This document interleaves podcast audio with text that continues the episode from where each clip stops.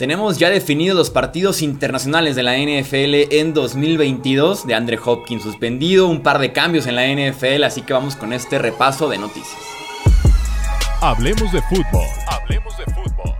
Noticias, análisis, opinión y debate de la NFL con el estilo de Hablemos de fútbol.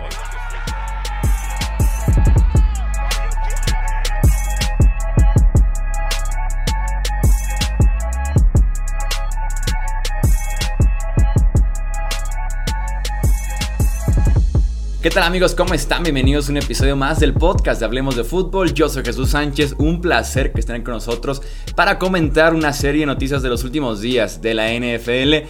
No estoy solo, estoy muy bien acompañado. Estoy aquí con Pete Domínguez, que está de regreso aquí en Hablemos de Fútbol para platicar justamente de esos temas. Pete, amigo, ¿cómo estás? Bienvenido. Amigo Chuy, ¿cómo te va? Con el secreto peor guardado de la NFL y la NFL México en los últimos, ¿qué? Seis años, ¿no? A veces sí nos teníamos que esforzar para adivinar. Y esta vez estaba cantadísimo desde diciembre y pues ya, se hizo oficial. Sí, así es. Entremos en el Estadio Azteca. La NFL de regreso después de dos temporadas consecutivas que no lo tuvimos. Eh, el 49ers en contra de los Cardinals que jugaron en el Estadio Azteca. Lunes 21 de noviembre, ese puente que le encanta a la NFL aquí en México. Será otra vez Monday Night Football de la semana eh, 11, ¿cómo ves este partido? ¿Te, agrada que vengan dos equipos que estuvieron en playoffs la temporada pasada? Me, llama la atención que no hayas hecho el gritito de, de Monday Night, eso es lo que me llama la atención. Tengo miedo de que esté registrado y que por ahí nos llegue un copyright. bueno, la verdad ese grito creo que sí es eh, tremendamente icónico, ya lo logró nuestro colega John Sutcliffe. Eh, yo, la verdad, cuando se empezó a filtrar los reportes de que pudieran ser Cardinals y 49ers, no me fascinaba la idea, porque creo que hubiera estado cool ver equipos que no han venido, ¿no? Y estos dos, aunque ya tiene bastante, 17 años, ya los habíamos visto. Pero ya cuando ves el menú completo, eh, el menú de, de ahora que se anunciaron los cinco juegos, claramente fuimos los más beneficiados de, toda la cartelera.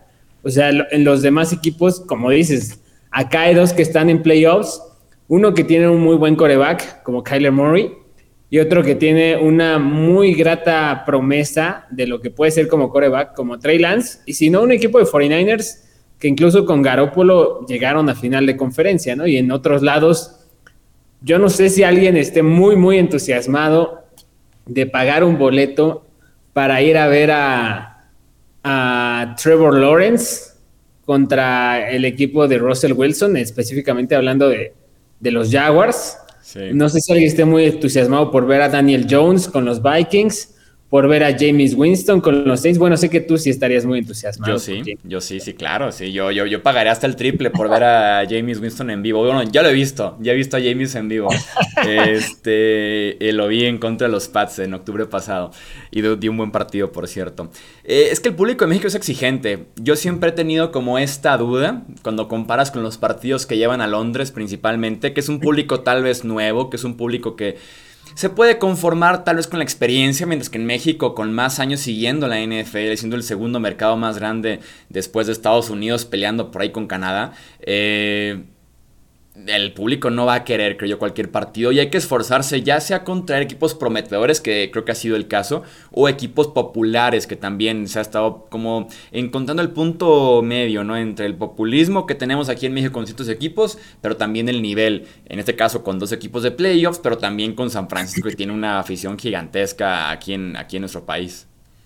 Creo que quedó muy claro, ¿no? A México en el primer juego de regreso, ahora que empezó la serie internacional si no estoy mal, fue en 2016, eh, el de Texans contra Raiders, que justo estábamos muy entusiasmados. No, sé si tú habrás ido a ese partido. Sí, sí, estuve ahí. Yo también estuve ahí y te acuerdas que en el último cuarto ya estaba muerto el partido, ¿no? Hasta me salí al final de, a, la mitad del último cuarto por aquello del estacionamiento y tal. Y creo que... Era exactamente. los Texans. Bueno, e-, esos Raiders estaban bastante bien porque te acuerdas que estuvieron, o sea, creo que fue la temporada en la que Derek Carr estuvo pues ahí recibiendo consideraciones muy pequeñas, pero consideraciones para ser MVP inclusive. Entonces, creo que fue el, creo que fue el, año que terminan como 12-4, ¿no? La última vez que estuvieron en playoffs antes de esta. Que avanzan a playoffs y Derek Carr lastimado y que ya no puede continuar, no juega el partido de playoffs. Pero justamente, o sea, creo que a, la directiva de NFL México o a la oficina internacional de la, eh, internacional de la liga, no sé cuál, le quedó claro que si México va a consumir NFL, pero la reacción en redes sociales sí se hizo sentir, ¿no? De que, ok, fuimos, ya tenía en ese momento creo que 12 años que no venía a la liga, pero no te vamos a estar consumiendo eso cada rato, y menos si quieres que paguemos tanto. Y ya después llegan los pads, ¿no? Que ahí es donde ya empieza a dar el salto de calidad. Luego llegan, o sea, qué partidazo, ¿no? Mahomes eh, en su temporada fantástica en la que acaba llegando al Super Bowl Luego los Cardinals estaba, bueno, está, antes estuvo programado el Chiefs Rams, que estúpidamente no se pudo jugar. Sí.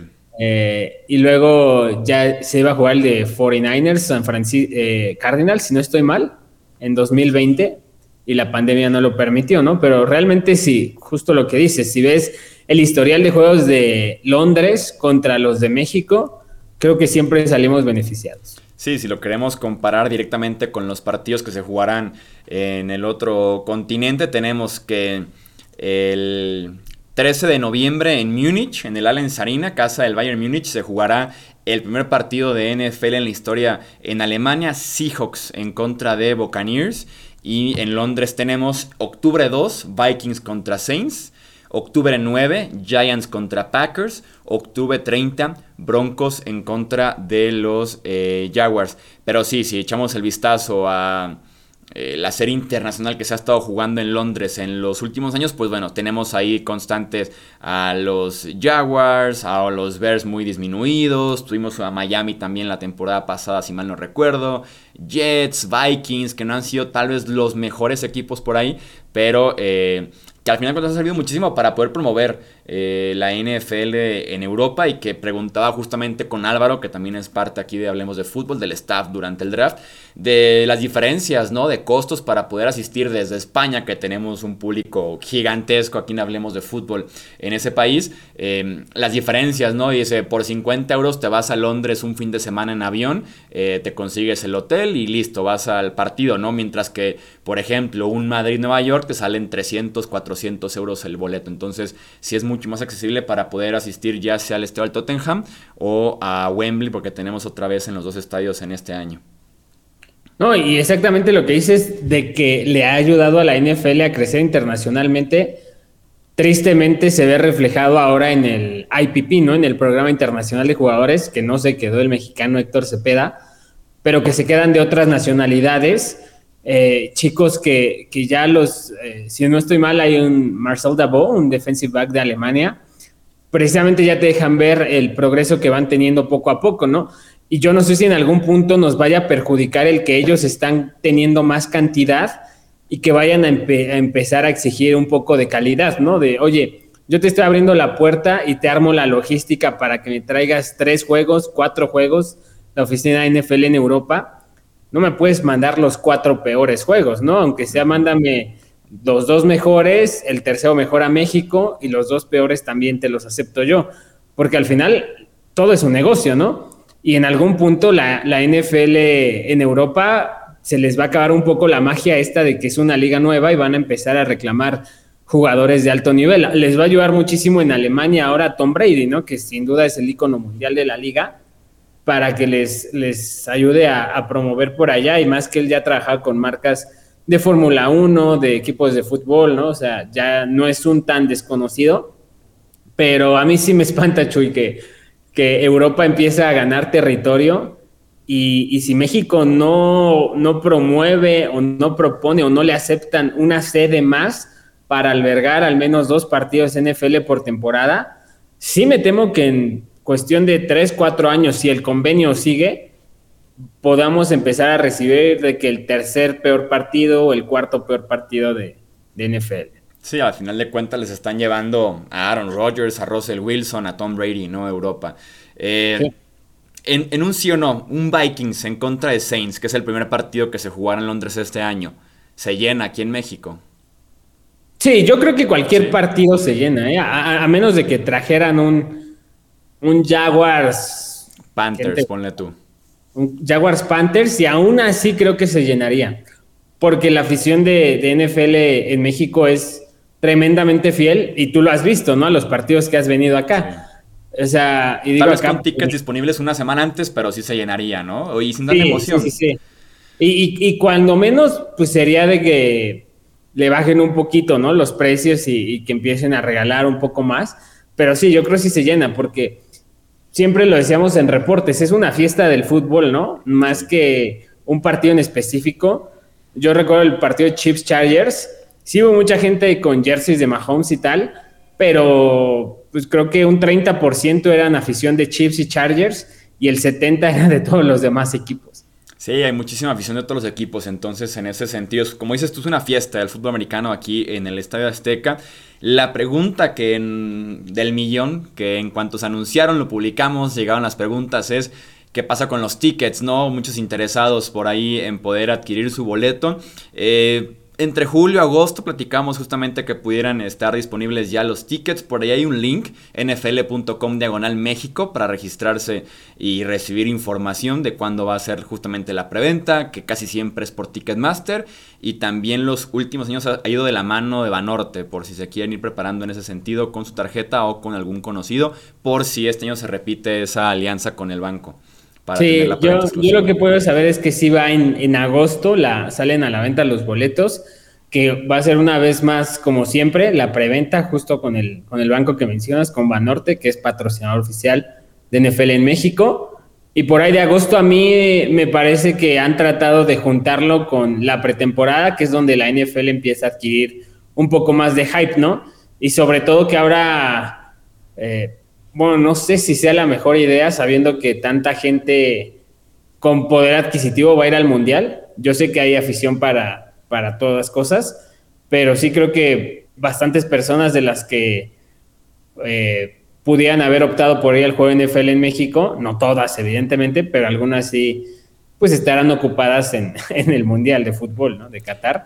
Entonces creo que quieren aprovecharlo cuando ya la NFL ya de verdad esté, esté más cerca. Y una pregunta que también nos van a hacer muy seguido es cómo se eligen los equipos, ¿no? Eh, casi es ley que si vas a recibir un Super Bowl o ya lo recibiste, tienes que ceder un juego local y jugar un partido internacional y nos damos cuenta con los simples partidos europeos de este año, ¿no? Que recibió un Super Bowl hace dos años, va a Múnich, ¿no? Los Saints viene ya su Super Bowl, tiene que ir a, Londres. Los Jaguars que les encanta estar jugando en Londres. Si por ellos fueran serían los London Jaguars. Eh, y los Packers que les dijeron, papi, eres el único equipo que no ha jugado fuera de Estados Unidos. Es ahora. O sea, ya no puedes echarte para atrás Green Bay. Ya cede un partido en Lambeau Field. Y, justo de lo que decías, ¿no? El Super Bowl ahora toca en Arizona. Cardinals, eh, este juego ya lo tenía pactado para 2020 por cuestiones de pandemia no lo pudo jugar antes. Obviamente ellos hubieran preferido jugarlo antes, no en su temporada en la que reciben el Super Bowl, pero pues eso ya estaba pactado. Era una deuda que justo como mencionas, ¿no? Si recibes partido de Super Bowl tienes que, salir a jugar fuera de Estados Unidos. Es una deuda que tenían ahí con la liga y pues ya, ahora por la pandemia apenas si se pudo cobrar, justamente por eso. Y, y, pues por eso que, que aprovechan y digo, equipos como Jaguars, ¿no? No sé si Cardinal sea el caso, pero a Jaguars le conviene, ¿no? Porque no sé cómo se dividan la taquilla internacional, pero en su casa Jaguars difícilmente llena todos los partidos. Sí, y luego también hay pleitos y utilizan la Londres o en este caso también a México como la opción para quitarle un partido, que era lo que hacían los Raiders con Oakland, que por eso vino dos años consecutivos, ¿no? Porque estaba peleadísimo con el Coliseo, pues dijo, déjame, te quito dos partidos de local yendo eh, a México. Ha sido una forma por ahí de, de presión en algunos aspectos. Eh, y sobre todo, perdón, Chuy. No, dime. También los que empiezan a construir nuevos estadios, ¿no? Por eso no me sorprendería que Bills en, en, un futuro cercano, si es que el convenio se alarga, y, no sé qué vaya a pasar con esto de la remodelación del Azteca, eh, no, Bills, que en teoría ya tiene el permiso, el terreno y la inversión puesta para el Super Bowl, para construir un nuevo estadio, perdón, eh, que los Bills también en algún punto cercano vengan acá a México, ¿no? o, a, Europa, precisamente. Sí, sí, sí sirve como referencia. Este Super Bowl es en Arizona, el siguiente va a ser en Las Vegas, después viene el de Nueva Orleans y de momento está abierto todavía el Super Bowl en 2026. ¿Cómo está justamente el tema del Azteca? Eh? Porque un amigo salió a la plática hoy, me mencionaba que venía una remodelación muy fuerte en el Azteca que podía interferir tal vez en el siguiente año en caso de que la NFL venga también en el 23. Eh, o sea, lo, que yo sé de amigos que, que se dedican a cubrir la parte de fútbol es que si hay una remodelación que es después del concierto de Bad Bunny, entonces no pasa nada con ¿Hay, ¿Hay prioridades? ¿Hay prioridades? sí, no, no, no, eso les va a de... O sea, imagínate, Bad Bunny llega, te, te alcanza para después de Bad Bunny para cerrar el estadio un año y no pasa nada. y si es después del partido de México, ¿verdad? No, no, no corre riesgo otra vez el concierto de Telehit 2.0, que fue aquella vez, ¿no? El que dañó el pasto. sí, no, según yo el, de, el concierto de Bad Bunny es en diciembre y el, o sea, como tres semanas después de de esto. Eh, me, han mencionado que tanto Cruz Azul como América van a jugar en el, en el que era el Estadio Azul, que ahora es Estadio Azul Grana otra vez. De la NFL no sé, eh, yo pregunté si hay, un, si hay un acuerdo todavía para el próximo año por los años que se perdieron de pandemia y que si hay voluntad de renovarlo, pero yo a mí no me consta que la remodelación se va ya a tardar más de dos años, más de uno. Yo quisiera creer que con un año tienen y que alcanzaría para poder este, regresar al juego NFL en México 2023. Si no es, no tengo idea dónde podría ser. La opción más lógica obviamente es Monterrey. No sé si sus vestidores tengan las medidas NFL para aceptar jugadores. Fíjate que justamente salió el tema de, de por qué no viene otro partido, por qué no se juega en Monterrey en lugar de en el Azteca, ¿no? La capacidad del estadio BBVA es de 50, 51 mil personas. Y del Azteca son 88 mil. Hay una diferencia importantísima, ¿no? De 37 mil. Que si por ahí sacas el cálculo que fue lo que saqué yo aquí. 37 mil por 1.500 pesos aproximadamente el boleto son 60 millones de pesos la diferencia en taquilla. Y si tomas en cuenta que el estadio más pequeño de la NFL es en Cincinnati, 65 mil, veo complicado que la NFL diga estoy dispuesto a jugar en un estadio de 50 mil personas nada más. Creo que ese es el detalle con Monterrey. No, está fuertísimo ese dato que acabas de dar. Digo, la ventaja que tienen es que en Monterrey consumen mucha NFL, pero y al mismo tiempo, como están tan cerca de Estados Unidos, muchos cruzan, ¿no? Mucha gente de Monterrey que yo conozco cruza a, los lugares que tienen cerca, Houston, Dallas sobre todo, para ir a ver partidos de, la liga. Entonces no sé, no sé qué tan, qué tan rentable sería y lo, que sí es eh, los vestidores, ¿no? Por eso tardaron tanto en regresar hasta que el Azteca no remodeló los vestidores y tenía la capacidad para tener 70 pelados ahí de 1,90 y 180 kilos. No, no, no pudo venir la liga. No sé si el, el BBVA lo tenga, Supongo que el OmniLife tampoco lo tiene. Entonces sí, sí va a ser un tema, ¿no? Porque sería muy, muy desafortunado que después de dos años regrese la NFL y nos la tengamos que perder dos años por, por esta remodelación. Como referencia, el estadio del Tottenham recibe 63 mil personas.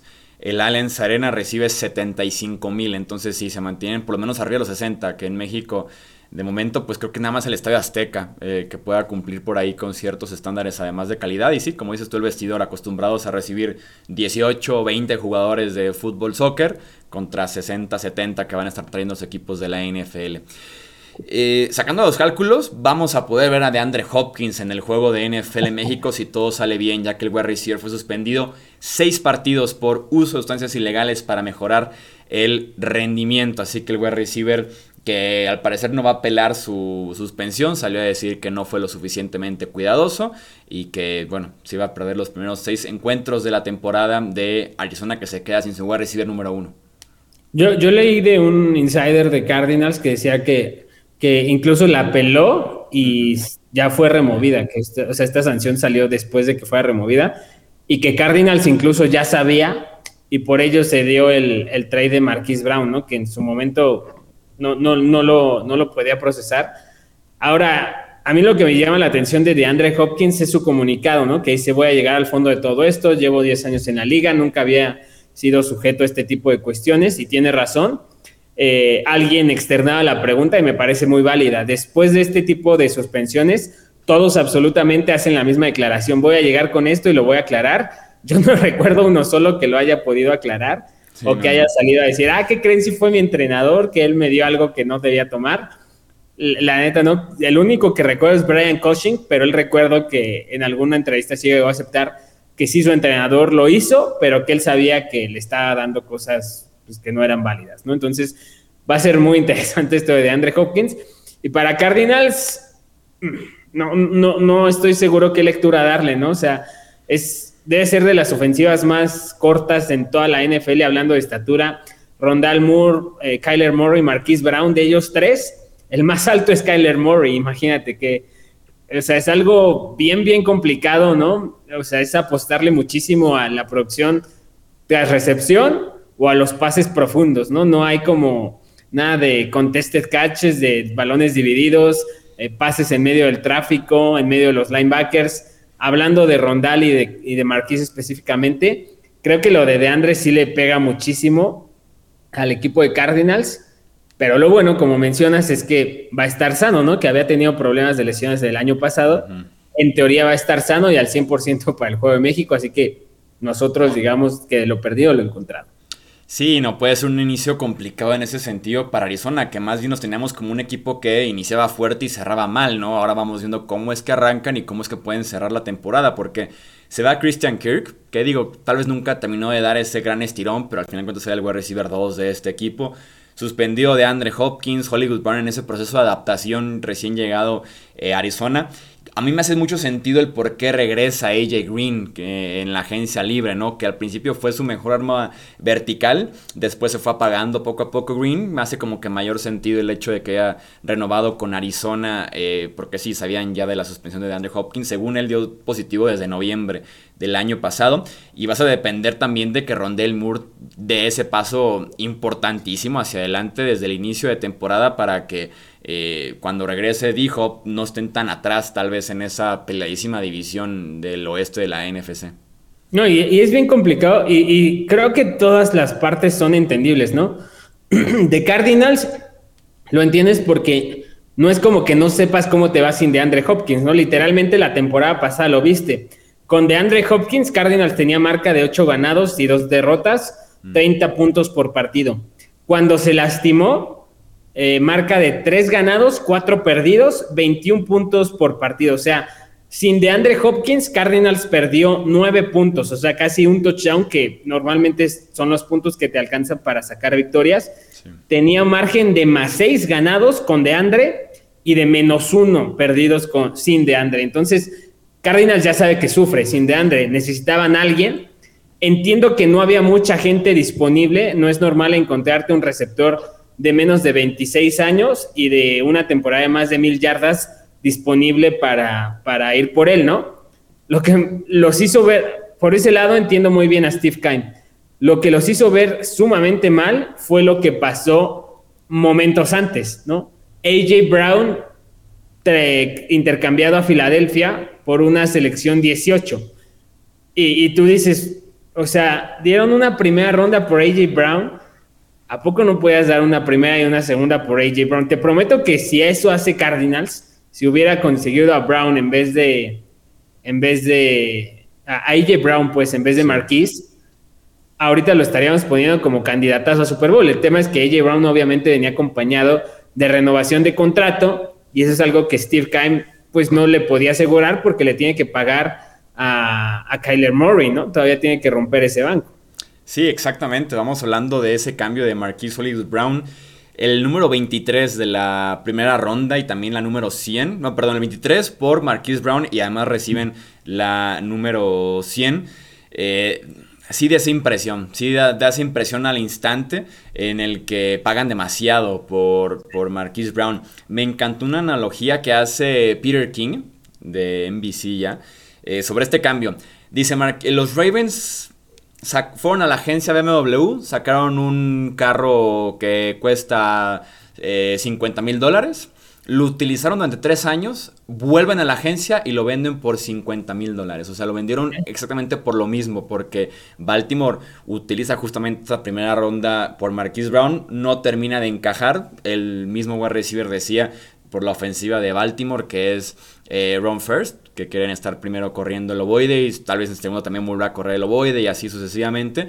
Eh, mientras que él venía de una ofensiva de Oklahoma que era súper pass happy, que era de estar lanzando constantemente el balón y también hacerlo vertical. Entonces, él cree que por eso no se termina de adaptar, por más que tiene una muy buena relación con Lamar Jackson. Y Baltimore le vende muy, muy bien eh, a Arizona, que bueno, lo recibe ahora ya utilizado tres años, con dos temporadas de contrato que tiene todavía, las dos por un total de 15 millones de dólares. Pero sí, va a ser bien interesante cómo se adapta, porque van a necesitar que Marquis Ron produzca desde el día uno. Eh, eh, y, creo que están bien claritos en, este caso los ganadores y perdedores, ¿no? en Ravens es una ofensiva que normalmente, mucho más desde que llegó Lamar, usan un receptor realmente, ¿no? Que juega en la mayoría de los snaps. Marquis Brown jugó el 74% de las jugadas ofensivas el año pasado. El segundo receptor suele estar un 5% abajo, ¿no? Tu receptor 2 del equipo. Si el uno juega el 74, tu receptor 2 suele jugar el 69, ¿no? En Baltimore, el primero era Marquis Brown, 74, y el segundo era Rashad Bateman con 48. O sea, es un, un bajón durísimo, casi la mitad de snaps es lo que es lo que funciona, ¿no? Para, en este caso para, para Marquise Brown y para Rashad Bateman. Eso te deja ver que Baltimore, justo lo que decías, ¿no? Ya te probé tres años, ya vas a empezar a pedir tu renovación de contrato porque los receptores se volvieron todos locos en este año. No creo que los valgas, voy a recuperar la inversión que hice por ti y voy a quemar ahora el otro coche, ¿no? Que es Rashad Bateman que me mostró buenas cosas el año pasado. Pierde. Y que aparte usas el pick en Tyler Linderbaum, que es un centro atlético que va a escalar al segundo nivel en tu juego terrestre, que eso sí se adapta mucho más a lo que quieres lograr como ofensiva. Y que justo te sirve para proteger a tu mayor asset, ¿no? Que es Lamar Jackson. Y, y, yo estoy completamente de acuerdo en la filosofía de Ravens, que es un equipo que se ha demostrado mantener ahí en los puestos competitivos casi todos los años. Del lado de Arizona, eh, siento que pierde Marquise Brown. Gana en el sentido de que justo va una ofensiva con más, más propensa a él. Pierde en el sentido de que va a pasar de ser una opción uno que abarcaba una cantidad brutal de, targets, lo, que era capaz de, conseguir Marquise Brown proveniente de los passers de, de Lamar Jackson era realmente ridículo. Y ahora va a pasar a ser una opción uno en Arizona mientras no esté de Andre Hopkins, ¿no? Y una vez que regrese de Andre Hopkins, no solamente es compartir con DeAndre Hopkins, es con Zach Ertz, es con Trey McBride, el ganador del Mackey Award, el tight end, en teoría el mejor de la, de la generación, es competir también con Rondal Moore, es competir con James Conner, que lo vimos el año pasado, tuvo varias, varias recepciones, es competir con AJ Green, es competir con Max Williams. O sea, Marquise Brown gana en el sentido de que va a tener más oportunidades de mostrar de lo que es, o sea, más pases a su disposición. El tema va a ser que el balón vaya en su dirección. El que me parece que gana durísimo es Kyler Murray, ¿no? Un jugador que ya, le, ya lo conoce, al que está adaptado, al que le tiene confianza, más allá de todo lo que ya tenía en su arsenal ofensivo.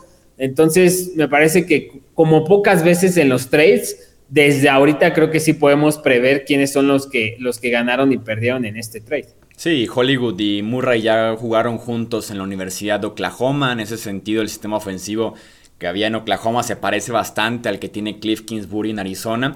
Yo diría, digo, esto también es el camino de cómo contentar a Kyler Murray, ¿no? Para que se quede con la franquicia, para que siga siendo el rostro del equipo durante varios años más, no solamente con la extensión, que estoy seguro que se va a firmar dentro de algunas semanas o meses, sino también el traerle a uno de sus mejores compañeros en la universidad y poderle decir, aquí está otra arma para que te luzcas a la ofensiva y para que sigamos produciendo en ese sentido. Diría que pondría como, no tal vez ganador ni perdedor, sino agregándole la presión adicional a Cliff Kingsbury, pero el tipo acaba de firmar extensión de contrato hasta 2027, entonces no sé qué tanto tenga esa presión Kingsbury, pero si podemos agregar el se le acabaron las excusas, yo diría más con Kingsbury que con Kyler Murray, teniendo una ofensiva que está mucho más adaptada ahora con Rondell Moore y con Marquise Brown, que son como el tipo de jugador que, que quiere Cliff Kingsbury, que ya fue por su coreback cuando él quiso, a pesar de que venían de ser un top 10 con George Rosen, entonces las excusas para que Kingsbury empiece a ganar en playoffs, eh, cada vez la lista es más corta, sino es que ya no tiene ninguna. No, el problema es exactamente lo que dices. O sea, Steve Keim, el general manager, también tuvo su renovación de contrato fortísima. Yo realmente no, no le hallo mucho sentido a lo que hizo a lo que hizo Steve Keim, ¿no? Hablando de los dos, de que ya no tiene excusas. Renuevas a Zach Ertz por una muy buena cantidad de dinero. Luego vas por un Trey McBride, que es no una calca, pero un jugador bastante parecido a él. Ya tenías un Rondal Moore, que era un, receptor pequeño, dinámico, ¿no? Rápido, pero no físicamente imponente. Y vas por Marquise Brown, que es un jugador de casi las mismas características. Dejas la línea ofensiva bastante desmejorada, ¿no? Más allá de Will Hernández y Marquise Hayes. El guardia que seleccionan es prometedor, pero es de séptima ronda, ¿no? O sea, no deja de ser de séptima ronda. No dejas ir a Chandler Jones, y no vas por un, por un pass rusher hasta, hasta Cameron Thomas, ¿no? Tu, ronda 3, que puede ser una buena, un buen resultado, pero en ronda 3 es difícil encontrar superestrellas. Entonces, Steve Keim no, no, no entendí lo que hizo en el draft y Cliff Kingsbury, pues sí, yo creo que, o sea, con esa extensión de contrato va a dormir bastante bien, ¿no? Porque ya no, o sea, es que yo cada año voy diciendo lo mismo de Kingsbury, ya no tiene excusas, ¿no? Al principio es Kyler, luego le llevaron a DeAndre, luego llegaron AJ Green y James Conner, ¿no? Que decía que no tenía tanto, tanto arsenal, que solamente era DeAndre, ok, ahí va AJ Green, ahí va James Conner, ahí va Rondal Moore, luego te traigo a mitad de temporada Zach Ertz, y nada, entonces ahora es, ok, te regreso a los mismos, te traigo a Marquise Brown, te traigo a Trey McBride, Personalmente nunca he sido fan de Kingsbury. No, no sé si este año vaya a ser el bueno. Espero que lo haga por el bien del equipo, por el bien de Kyler. Pero pues yo no sé qué va a pasar si el equipo no pasa postemporada. Tú y yo sabemos que la mitad de los equipos que pasaron a playoffs el año pasado no llegan eh, al siguiente. Y si tú me preguntas ahorita de quiénes veo fuera de los que calificaron el año pasado, uno de los primeros es Cardinals. Ahí te va el, no, no sabemos todavía calendario hasta el 12 de mayo, pero tenemos los rivales de Cardinals este año. Y están bravísimos. Eh, Chiefs eh, en casa, Chiefs, Chargers, Buccaneers. Para empezar. Eh, tenemos también por ahí la lista Eagles, Patriots, Rams, Niners. Que pudieran ser todos equipos de playoffs. Saints y Seahawks. Seahawks es por mucho el rival más débil de tu set de rivales de local, y es el único, tal vez junto a los Pats. Eh, y como visitante tienes Falcons Panthers, deberían ser sencillos. Después complicado Raiders Broncos y Vikings. Y también obviamente visitar Rams, Niners y Seahawks. Está bravísimo y tomando en cuenta que son seis partidos sin de Andre Hopkins y que un partido de local no es como tal de local, es en México. Sí, exactamente. Es, es exactamente lo que. O sea, y aparte, ¿en qué división estás, no? Porque todavía si estuvieras en el sur de la Nacional, ok, tengo, tengo cruces bravos, pero estoy en, un, en un salón en el que yo soy el más alto, ¿no? En el que yo les gano a todos. O sea, de, de los más jodidos soy el mejor. Pero acá no, acá estás literal con el campeón del Super Bowl, que no sé si mejoró, pero no creo que haya empeorado, ¿no? O sea perdió a OBJ y Von Miller, eh, tiene a Allen Robinson y, Bobby Wagner, ¿no? Y que le dio un repasón a los Cardinals en playoffs en aquel Monday Night de Wild Card. Luego tienes a los 49ers con este tema de Divo, pero pues ya hemos visto a Shanahan, ¿no? Que es capaz de, hacer que cuatro receptores sean, sean un fracaso y uno le pega, pero ese lo eleva hasta el cielo, ¿no? Eh, y, que tiene una defensa que parece que no tiene estrellas, pero con Bosa es capaz de todo. Un Trey Lance que en teoría va a ser una superestrella. Entonces estás en una división bravísima. Sí, sí, sí se ve muy complejo el panorama. Eh, lo de DeAndre Hopkins sí lo veo muy desesperado. Y me extraña de Steve Kime, ¿no? Me extraña porque justo lo que mencionábamos, ya tenías la renovación de contrato, ¿no? O sea, no, no era como que estuvieras contra las cuerdas, ya te acababan de renovar como para sentir que, que tenías que hacer algo para sopesar la ausencia de Hopkins. Sí, jada el gatillo de, esa forma y a ese precio, con Juárez Exactamente el precio. Vamos hablando del otro cambio que tuvimos en este draft, que fue AJ Brown, cambiado a Filadelfia. a cambio de la selección 18 global y también la 101. Eh, para Tennessee es muy sencillo, no cambias a un wide receiver así de talentoso, con ese potencial, que apenas tiene 24 años y que ya es un wide receiver top 10 de la liga, que fácilmente puede ser un top 5 más adelante en su carrera, y sobre todo porque después nos enteramos el por qué se da el cambio. Estaba negociando la extensión de contrato, AJ Brown con toda la disposición de quedarse en Tennessee, incluso hacerles un descuento por ser el equipo que confió en él desde el principio. Tennessee le ofrecía 16 millones de dólares anuales, cuando el valor por el que estaba dispuesto a jugar AJ Brown era 22 y cuando después vimos que Philadelphia le termina pagando 25 millones de dólares. Entonces, una verdadera grosería lo que está haciendo Tennessee con AJ Brown y pues bueno, al fin de cuentas dice, vamos sacando algo de esto porque no vamos a llegar a ese acuerdo. Preferimos pagarle a tipos como Bob Dupree, por ejemplo, o tipos como Harold Landry, que nada que ver el impacto que tienen como AJ Brown. Y Filadelfia, que aprovecha una oportunidad de oro para hacerse, como digo, de un wide receiver top 10 de la liga y que aparte apenas tiene 24 años de edad. Es, exactamente ahí donde a mí Mike Bravel me ha sorprendido año con año, que digo, no, los Titans este año no, no van a poder. Eh, el año pasado a mí personalmente me parecía que tenían el perímetro perdido y lograron calificar a playoffs, ¿no? Aún sin Derrick Henry. Eh, en Bravel le ha aprendido a no, a no desconfiar tanto de él. En el que desconfió mucho es en su general manager. Viendo ahorita sus números para el roster de 2022, a Ryan Tannehill le están pagando, este año les va a pegar 38 millones de dólares. La verdad, un Ryan Tannehill cobrando casi lo mismo que Josh Allen, ¿no? O sea, luego Bob Pre, lo entiendes, ¿no? Le tenías que pagar para que te lo pudieras llevar. Y luego está el clásico error que hace cualquier eh, directiva que no está precisamente en vanguardia con los analytics, ¿no?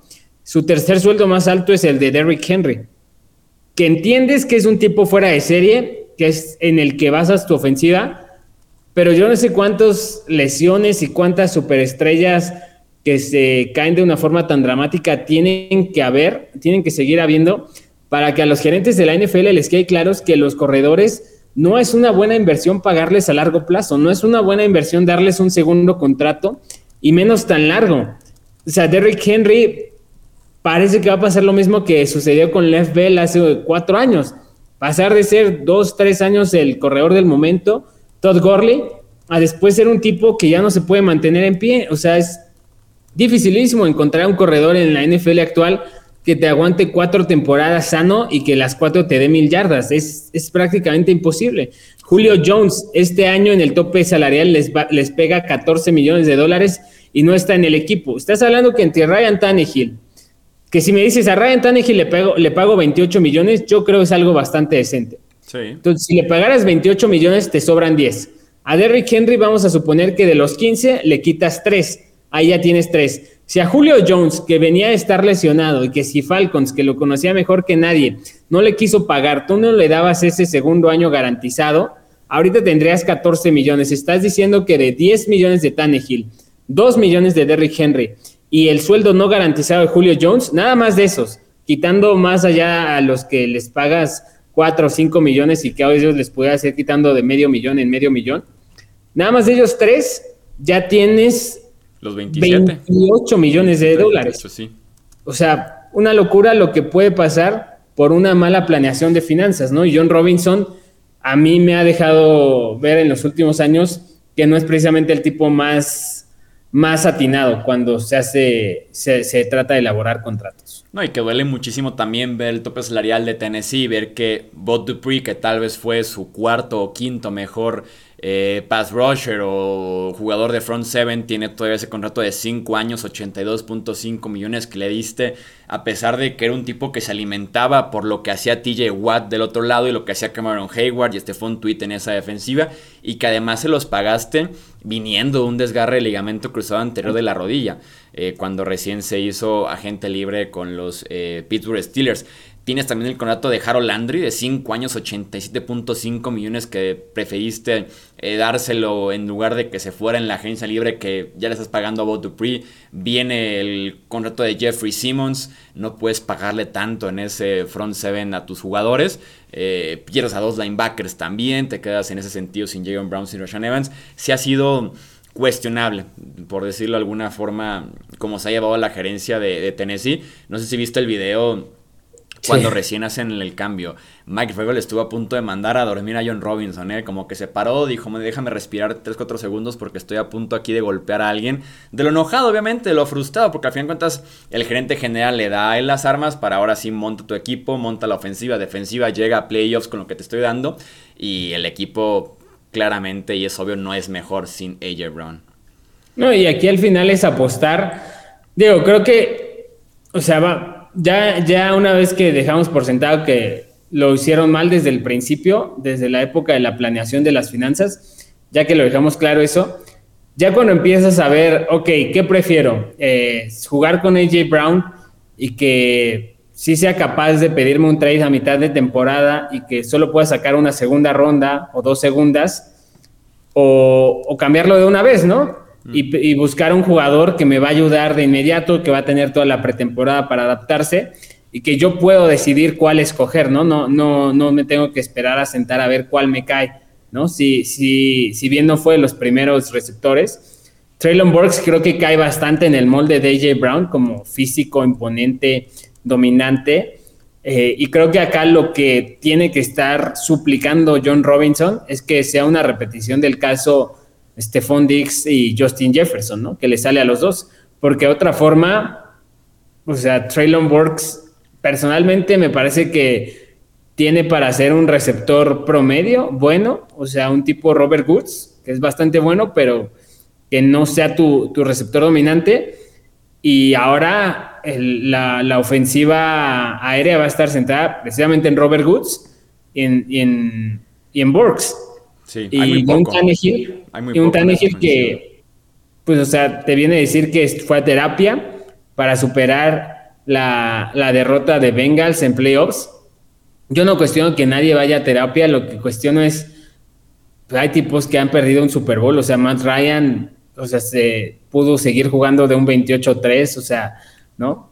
Y luego sale a decir que le pegó mucho lo de AJ Brown y luego lo de Malik Willis, que él no lo ve como como alguien a quien tenga que ayudar, que están compitiendo por el mismo trabajo, que no va a ser su trabajo ser un mentor. Ya te hablaba un coreback que tiene la cabeza en muchas cosas y que no es precisamente el escenario ideal en el que quieres meter a un receptor novato. Y que Ryan Tannehill, hablando justamente de él, creo que si buscas los famosos perdedores del draft, creo que no hay, no hay nadie más grande que Ryan Tannehill. Por haber perdido a AJ Brown y por haberle drafteado a su posible sucesor ¿no? en la tercera ronda con Malik Willis. Eh, no hay nada en esa ofensiva de Tennessee. Está Robert Woods, que recordemos que viene también regresando de un desgarre del ligamento cruzado anterior de la rodilla. Eh, Nick Westbrook, Des Fitzpatrick, tienes por allí a los novatos Traylon Brooks, a Kyle Phillips, que es de quinta ronda.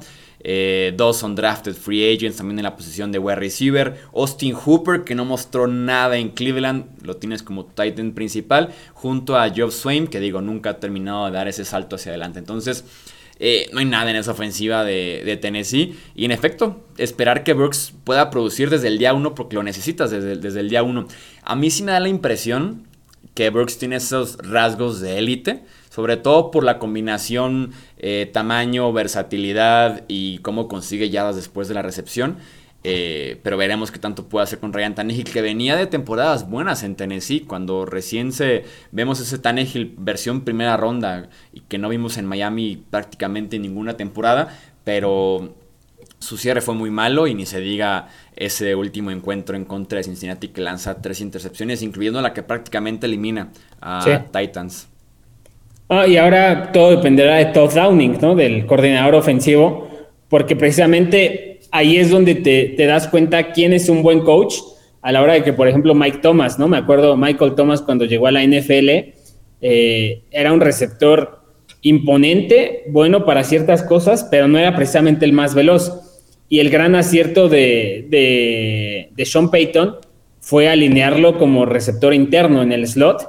Y ahí Michael Thomas hizo su dinero dos, tres años, el el récord de, más recepciones precisamente porque era eh, más fáciles los matchups que enfrentaban, ¿no? No es lo mismo enfrentar tú que mides 1.98 a un corner que es níquel, que mide 1.77, ¿no? O a un linebacker que igual es de tu tamaño, pero no es tan rápido como tú. O sea, eso, ahí es donde ves la mano del coordinador ofensivo.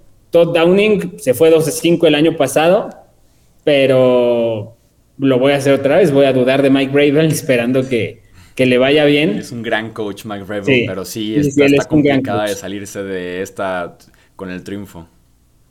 Efectivamente, entonces, eh, digo, lo bueno, acá contrario al caso de Cardinals, es que estás en una división flojísima, ¿no? O sea, Jaguars, eh, le tengo fe a Doc Peterson, no, no me encanta cómo ayudaron a, Trevor Lawrence, creo que va a tomar un poquito más de tiempo. Houston sigue, un equipo, sigue siendo un equipo de expansión prácticamente. Entonces, otra vez es pelear con Colts, ¿no? Por el liderato de la división y básicamente el pase a postemporada. Y quién sabe, además, quiénes son los Colts y quiénes son los Titans. Yo no me atrevo a dar hoy por hoy, que estamos grabando 4 de mayo, eh, un récord para Colts o para Titans este año. Está, está bastante bravo, creo yo, ese asunto. No, no, no tengo todos sus rivales presentes, pero por la forma en la que lo acomodaron, eh, en la que armaron el equipo, yo quisiera creer que precisamente, ¿no? Al menos en, en, Colts tienes un coreback creo que más confiable, ¿no? Igual y menos capaz físicamente, pero con más experiencia, más expertise, va a estar mejor protegido.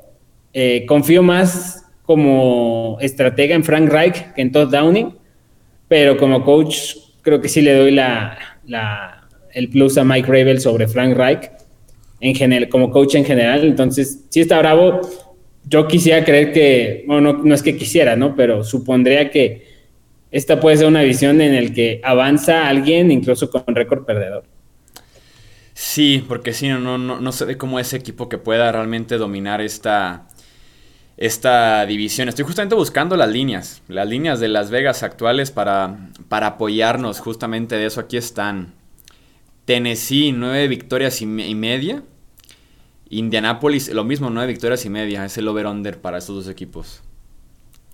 Nueve victorias y media te digo, no tengo presente su calendario, entonces eh, está, está difícil. En, al menos para ganar la división, es favorito Colts, pero paga positivo. O sea, paga más 100 todavía ahorita, luego Tennessee más 150, y ya Jaguars y Texans bastante alejados, ¿no? Pero el hecho de que los dos estén en positivo te habla claramente de que no hay, no hay una confianza en ninguno de los dos equipos.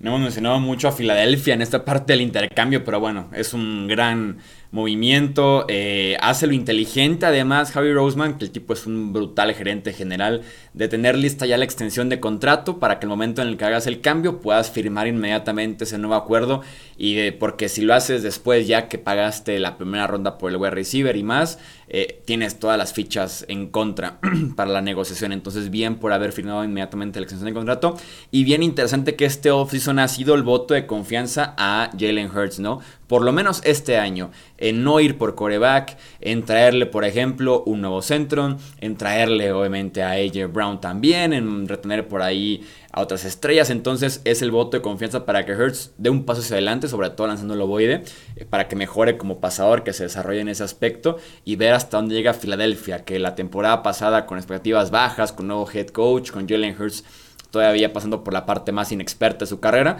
eh, hasta playoffs se metieron. Para ti, eh, sé que ya hiciste tu recap de, del draft. ¿Fue el equipo mejor después del draft? Filadelfia. Sí. Si tomamos en cuenta el cambio, probablemente sí, porque nadie consiguió un AJ Brown en este draft. Y Philly sí, a, a, mí me parece que ningún equipo sale precisamente mejor reforzado el draft que Filadelfia, ¿no? Consigues un receptor 1 top 10 cuando ya tenías lo que parecía un receptor 1 con Devonta Smith. Luego llevas un tackle defensivo que te, no te urgía, pero te ayudaba mucho porque Fletcher Cox no se hace más joven, Javon Hargrave eh, parece que perdió un paso ¿no? en cuanto a explosividad. Jordan Davis de la defensa de Georgia te ayudó muchísimo. Eh, siempre Filadelfia había sufrido los linebackers medios. Jordan Hicks eh, había sido creo que su mejor linebacker medio en los últimos siete años eso te dice todo lo que necesitas, ¿no? El tipo más promedio de la NFL que haya sido tu mejor linebacker medio mm, no es lo ideal. Van por Nakobe Dean, eh, también en la tercera ronda. Entonces, todos esos movimientos, eh, Cam Jorgens, precisamente el centro que decías, no, no lo tienes que aventar directamente al ruedo porque tiene tiempo para aprender de Jason Kelsey. Eh, tomas un volado por ahí en Kennedy Brooks, el corredor que le encanta hacer el, el run by committee a, a Nick Siriani. Eh, personalmente, después del fin de semana del draft, a mí me quedó clarito, ¿no? Sabemos que en esa división creo que son 15 años los que se han estado cambiando el título. personalmente, a mí ya me quedó bien claro que este año la gana Filadelfia. ¿Cuál hubiera sido ya para cerrar el precio correcto en el intercambio de AJ Brown? Como referencia traigo aquí los cambios de Davante Adams y de Tarek Hill. Davante Adams cumpliendo 30 años en 2022 eh, costó una primera y una segunda. Tyreek Hill, eh, con 28 años ya cumplidos, costó una primera, una segunda, dos cuartas y una sexta. Y AJ Brown, que cumple 25 años este verano, costó una primera y una tercera. O sea, estás hablando de que un tipo que tiene su prime por explotar, lo pagaste más barato que a Davante Adams, ¿no? Sí, que de los tres es el tercero, se podría decir, en los rankings, pero el, valor cinco años menos es fuertísimo. Sí, o sea, a mí, por cómo están las cosas, ¿no? Entendiendo que quizá si me hubieras preguntado en febrero, te diría que es un buen precio, pero después de toda la locura que pasó en la agencia libre y, y antes del draft, creo que el valor correcto hubieran sido al menos dos primeras rondas y si no, una primera y dos segundas. Y quizá un jugador por ahí, ¿no? Uno de esos clásicos utilitarios que te sirven para, para tus, un, swing tackle por, por ahí, ¿no? Un, quizá hasta Austin Hooper lo acaban de firmar, no, no lo puedan mandar, pero alguien así, ¿no? Alguien no tan relevante, pero que te pueda ayudar. Creo que ese hubiera sido el precio correcto, pero digo, ahora Jalen Hurts, eh, no sé cómo estén las apuestas para MVP, pero seguro está long shot durísimo y creo que los long shots son, son buenos de meter porque, porque si por ahí llega a pegar Jalen Hurts MVP, eh, no, me, no me espantaría. Quién sabe si tenga eh, ya número definido Jalen Hurts. Por ahí mencionabas el hecho de que porque Arizona no buscó a Joe Brown en lugar de buscar, por ejemplo, a Hollywood Brown. ¿Por qué Green Bay no buscó a AJ Brown? Es lo que yo me pregunto. Tenías el pick 22 y en la segunda ronda, por ejemplo, tenías el 53 y el 59. Tomando en cuenta que el 22 es menos valioso que el 18, tal vez el 22 más el 53 era mejor que el, 90, que el 18 y el 101 de Tennessee. Y de todos modos, tú Green Bay sí querías pagarle a Davante Adams. Él fue el que no quiso quedarse, a diferencia de, por ejemplo, Kansas City, que no querían pagar a Tyreek Hill. Entonces no veo por qué, si no le pudiste pagar a Adams, pues entonces sí págale a AJ Brown. Y de todos modos empaquetaste dos segundas para ir por Christian Watson. Entonces, ¿qué tanta diferencia creo yo hubiera sido de tener a Christian Watson y a Quay Walker, el linebacker? Como fan de Green Bay te dicen, ¿qué prefieres a Quay Walker y Christian Watson o a AJ Brown? Creo que la respuesta es de 10 de 10, te dicen lo mismo. Sí, el, tema con Green Bay es el, espacio en el tope salarial, no sé cómo está. Ahorita tienen 14 millones, ¿no? Entonces, pues es casi lo mismo que ofrecían por AJ Brown. No sé cómo es que planeaban hacer esa, esa renovación de contrato que Davante dice que sí le ofrecieron. Pero, pues digo, o sea, tenías dos primeras rondas relativamente bajas, ¿no? Tú con Aaron Rodgers siempre vas a apostar a que tus primeras rondas, pues van a ser bajas difícilmente vas a encontrar un receptor eh, tan bueno y que cause un impacto tipo llamar Chase Justin Jefferson, ¿no? O sea, esos son casos súper únicos, ¿no? No es como que, si bien hay uno cada año, es uno, no son, no son seis por año, ¿no? Que llegan y en su temporada de novato la rompen. Entonces, sí, la sí ventana se está con Rogers, entonces el desarrollar un novato es, es, más complicado o no te conviene tanto como el tener el impacto inmediato de J. Brown. Exactamente, o sea, eh, el tema es eh, cómo, cómo se las hubieran arreglado financieramente y que incluso si dabas tus dos primeras rondas de este año siendo Green Bay, pues no hipotecas tu futuro, ¿no? Porque no estás dando tres primeras rondas de 22, 23 y 24, o sea, estás eh, flexible todavía por si AJ Brown le pasa algo malo, ah, pues, ¿sabes qué? En mi primera ronda del próximo año agarro un receptor, ¿no? Y ya así de fácil. Que precisamente eso es lo que me encantó de Filadelfia, ¿no? O sea, Filadelfia esta off-season by así, perfecto, creo que le salió todo. El movimiento que hicieron antes de bajar con Saints para cambiar una primera ronda de este año por una primera del próximo año, los deja en la posición perfecta de que ya tienen todo el equipo y si Jalen Hurts no da ese paso este año, el próximo, al menos ya tienen dos primeras rondas para ir a buscar a un CJ Stroud o a un Bryce Young o cualquiera de los cuatro o cinco corebacks que en teoría van a ser primera ronda el próximo año. Entonces Filadelfia está en una posición perfecta y de Green Bay, pues creo que lo que le queda es quizá ir a buscar a uno del Beckham, ¿no? Un Divo Samuel, a ver si puede hacer algo. Lo de Divo sería fantástico, no sé si 49ers lo quiera vender a un rival de conferencia directo, pero pues sí, los Packers se se ve complicado sobre Filadelfia lo mejor es que además gran parte de esto fue logrado por el cambio de Carson Wentz, ¿no? Por haberle robado a los Colts una primera por Carson Wentz. Eh, es increíble todo, el, como estos memes de el, dominó chiquito y que va avanzando todo, ¿no? O sea, estamos hablando de que ponle que CJ Stroud es drafteado por Filadelfia el próximo año y que resulta ser un gran coreback. Todo habrá empezado por un Carson Wentz y por un, un, Frank Reich y un Brett. Eh, Chris ah, Ballard. Eh, Chris Ballard desesperados, que en vez de ir a buscar un prospecto nuevo, y, si lo ves así, desde Andrew Locke, ¿no? O sea, el responsable de que CJ Stroud fuera el MVP del Super Bowl con Filadelfia fue Andrew Locke retirándose. o sea, en la línea del tiempo, Andrew Locke no se lesiona, no recibe un golpe más, y CJ Stroud es un boss completo en la NFL y a cambio de eso se retira, necesitan un coreback, urgen por Wentz, cambian con Saints, llega CJ Stroud, campeón MVP Super Bowl. Ya está y todo regresa a los Colts, ¿no? También, que son los que terminan pagando esa primera por Carson Wentz.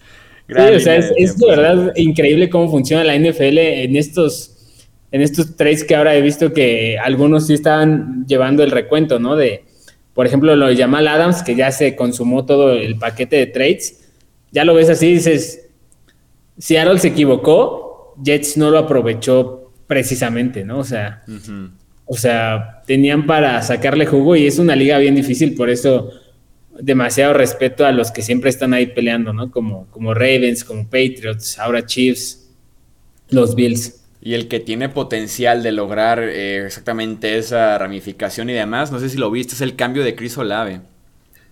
Sí. es el cambio de Chris Olave. O sea, todo lo que pagó Nuevo Orleans por Chris Olave, incluso pues también involucrado AJ Brown. Dices, los Saints hicieron esto y esto y esto por ir por Chris Olave.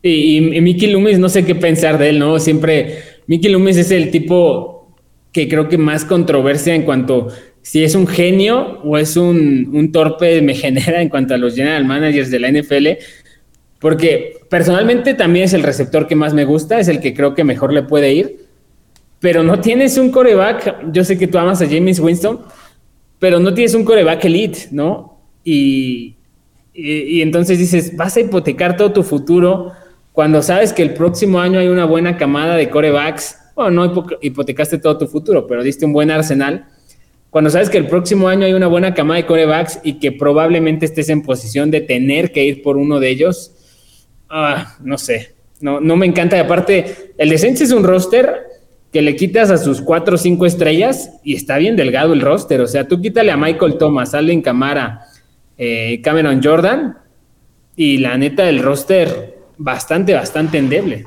A mí la defensiva me gusta, pero sí son titulares nada más, no tienen mucha profundidad más que en la posición de cornerback tal vez.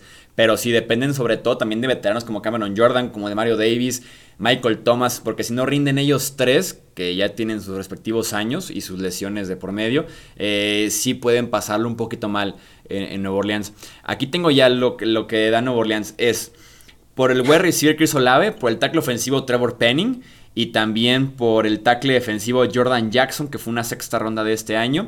Los Saints entregan lo equivalente a AJ Brown, Jahan Dodson, el running back Brian Robinson Jr., el quarterback Sam Howell, de hecho, el tight end Cole Turner, el linebacker Kyron Johnson y todavía la primera del siguiente año y la segunda del 2024.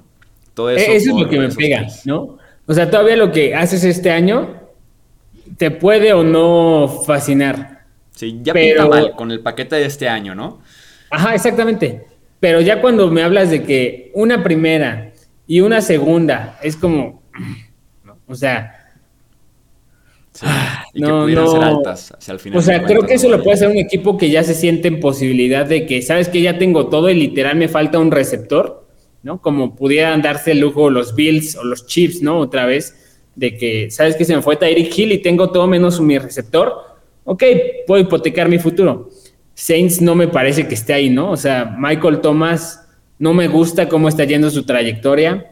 Alvin Camara ya está coqueteando con esa peligrosa quinta temporada de corredor, que es donde empiezan las lesiones feas.